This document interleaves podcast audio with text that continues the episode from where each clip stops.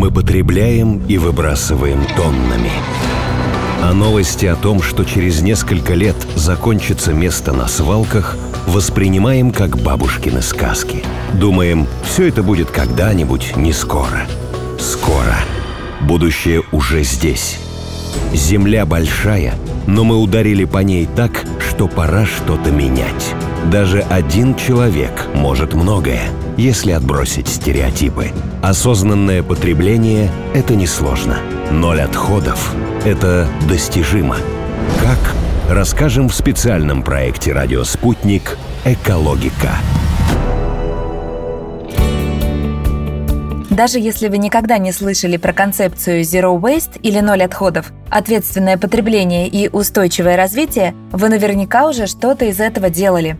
Например, отдавали кому-то ненужную одежду, или сдавали использованные батарейки в специальные пункты, либо же отказывались на кассе от пакета и складывали продукты в свою сумку. Если это так, значит вы уже немного zero waster.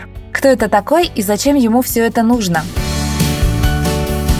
Алексей Самсонов живет в Москве, работает торговым представителем, женат, воспитывает двух дочерей. На данном этапе мы осознанно выбираем только те продукты в магазине, которые нам нужны, и желательно без упаковки. Если упаковка имеется, то выбор отдаем только то, что пригодно для вторичного использования или переработки. Мы практически полностью ушли от продуктов животного происхождения по соображениям как этики, экологичности, так и с точки зрения физиологии организма. Если объективно, то на производство одного килограмма мяса, например, расходуется около 15 кубометров воды. А то количество метана, которое выделяется на крупных скотофермах, можно чуть ли не руками потрогать. Занимаемся раздельным сбором вторсырья и активно просвещаем своих друзей, знакомых, родственников. Евгения Непомнящая, многодетная мама, живет в Петербурге. Для уменьшения образования отходов я стараюсь их меньше покупать.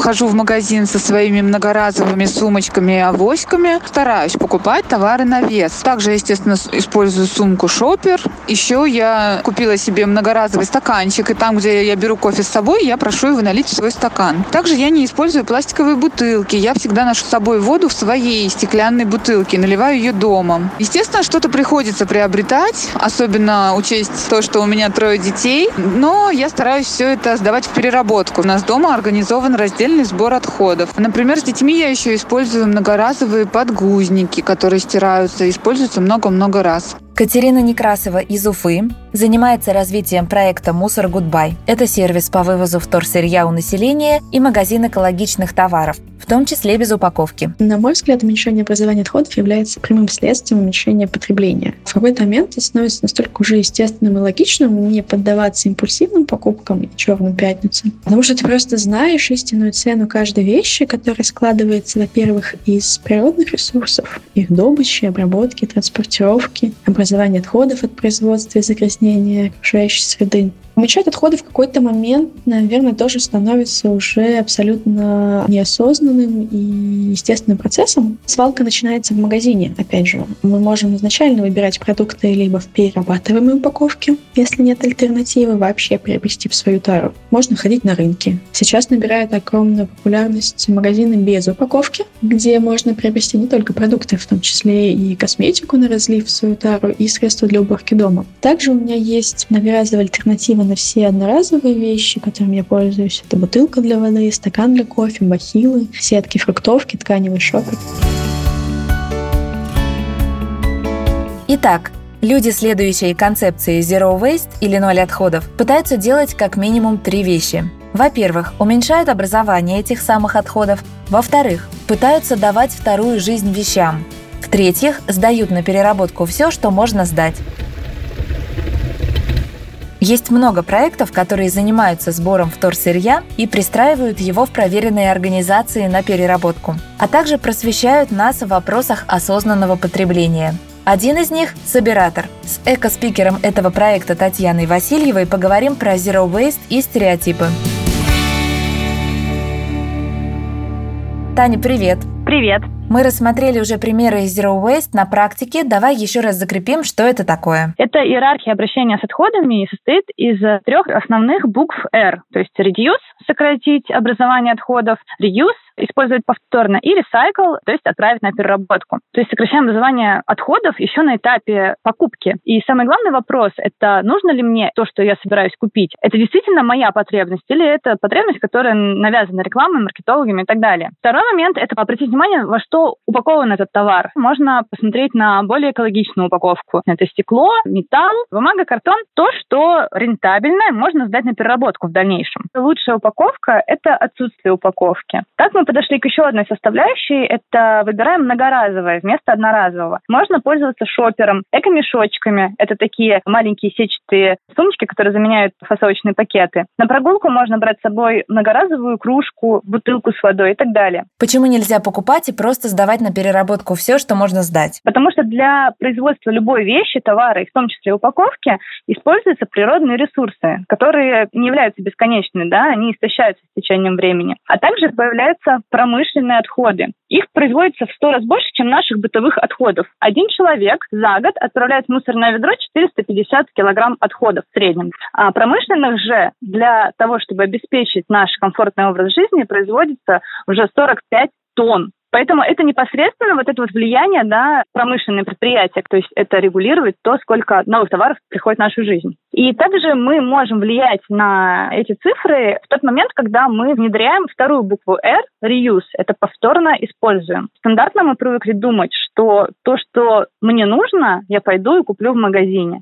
А то, что мне не нужно, я отправлю в мусорное ведро, вот оно стоит у меня в уголочке, очень удобно. Некоторые вещи, в которых мы уже не нуждаемся, могут помочь другому человеку. Ну и также то, чего нет у нас, мы можем тоже взять у кого-то. Это точно так же позволит не производить новые товары и, соответственно, не производить огромное количество промышленных отходов. Все-таки какой-то продолжительный промежуток времени нужно следовать этой стратегии, чтобы увидеть эффект. Ну, конечно. Концепция Zero Waste – это, в принципе, такая вот история, которую лучше внедрять постепенно и навсегда. Да? Это не значит, что вот сегодня я Zero Waste, а завтра нет. И это не значит, что нужно следовать сразу же оголтело всем этим советам. Нужно, в первую очередь, быть экологичным к самому себе, действовать исходя из собственного комфорта, чтобы это было крутым, интересным квестом, как можно сократить образование отходов, где можно найти какие многоразовые альтернативы, это действительно может быть классным, интересным заданием, которое вот можно прям всю жизнь заниматься вот этим. То есть, если я купила сумку Шопер и теперь не беру пакеты на кассе в магазине, я уже могу гордиться собой, и неважно, что пока я не сдаю мусор, например, на переработку.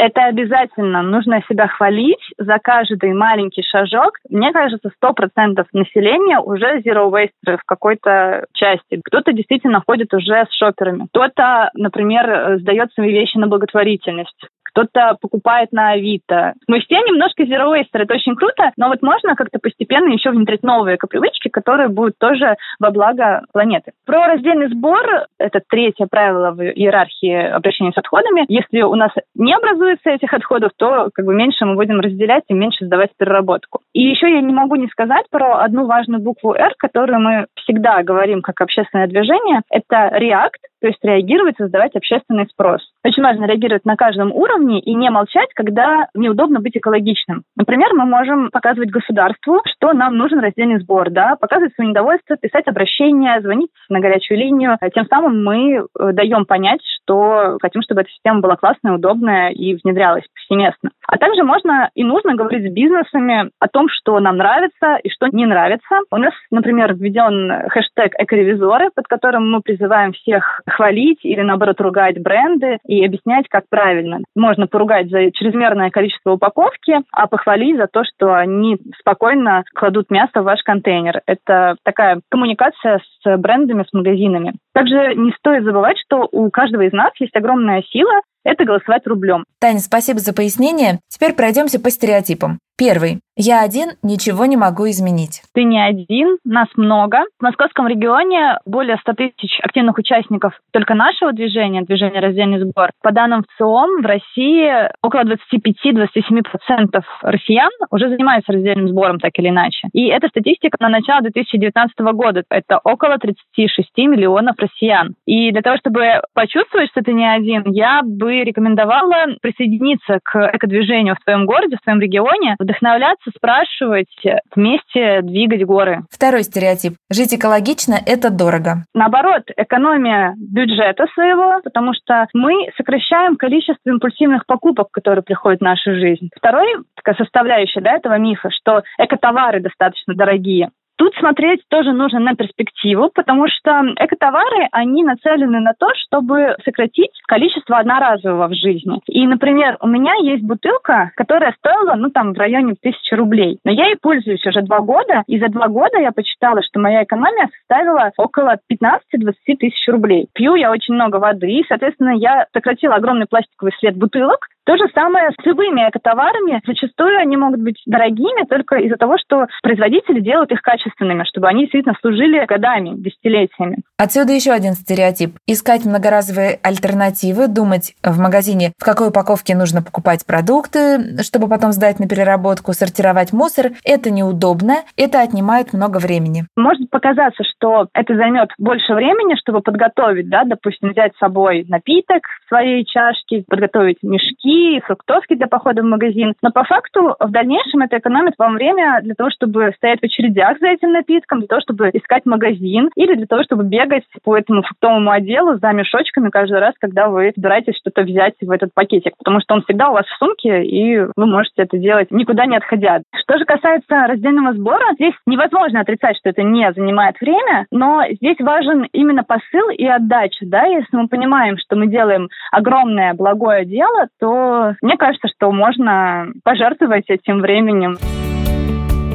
Идеи Zero Waste возникли еще в конце 90-х, начале 2000-х. В 2009 году француженка Беа Джонсон доказала на примере своей семьи из четырех человек, что за год можно накапливать не больше одной стеклянной банки отходов, Свой подход она сначала описывала в блогах, а в 2013 году выпустила книгу, которая стала бестселлером и была переведена почти на 30 языков. Так движение Zero Waste набрало силу и даже со временем изменило поведение крупных корпораций. Они стали производить альтернативные товары многоразового потребления. Кроме того, появились и магазины без упаковки. Вот несколько примеров, с чего можно начать путь к нулю отходов. Евгения Непомнящая. Примерно пять лет назад я начала задумываться о том экологическом следе, который оставляет человек после себя, всего лишь один человек. И я начала потихонечку собирать раздельно отходы. Я сдавала, помню, макулатуру и стекло, и металл тогда только. И потом постепенно, все больше и больше узнавая о раздельном сборе отходов и вообще более экологичной жизни, я внедряла вот эти вот все пункты в свою жизнь. Я стала выключать воду, когда моюсь. Использовала вот эти многоразовые мешочки, использовала шоперы. Алексей Самсонов. Перестали брать пакеты в магазине, носили с собой сумку или портфель. Фасовочные пакеты, взятые ранее, использовали по много раз. Сейчас у нас есть многоразовые мешочки, с которыми очень удобно, и продукты в них дышат. А постепенно разделяем вторсырье на все больше и больше количество фракций. Начали с пяти базовых. Это стекло, пластик, металл, органика и бумага. Сейчас это пять видов пластика, жесть, цветные металлы, бумага и картон, композитные упаковки типа тетрапак, добрые крышечки, опасные отходы, как лампочки, батарейки. В своем подъезде я организовал две пятилитровые бутылки для сбора батареек и крышечек, которые передам при накоплении в специализированный пункт приема, где они получат новую жизнь. Катерина Некрасова. Мне было лет 16, и я перебрала свой шкаф с одеждой. Я получилось пару пакетов, но даже не знаю 15 лет назад про осознанность, э, про ответственное потребление и про грамотную утилизацию вещей. Вообще, в принципе, не знаю про экологические проблемы, я не могла отнести эти вещи просто на мусорку. У меня не поднималась рука выкинуть хорошую одежду, которая могла бы еще кому-то быть полезна. Помню, через несколько лет я увидела картинку про то, сколько ежиков может убить одна неправильно утилизированная батарейка. И после этого я стала маниакально собирать батарейки дома, на работе, у друзей. В следующей части слушайте, почему ненужной одежде не место на свалке.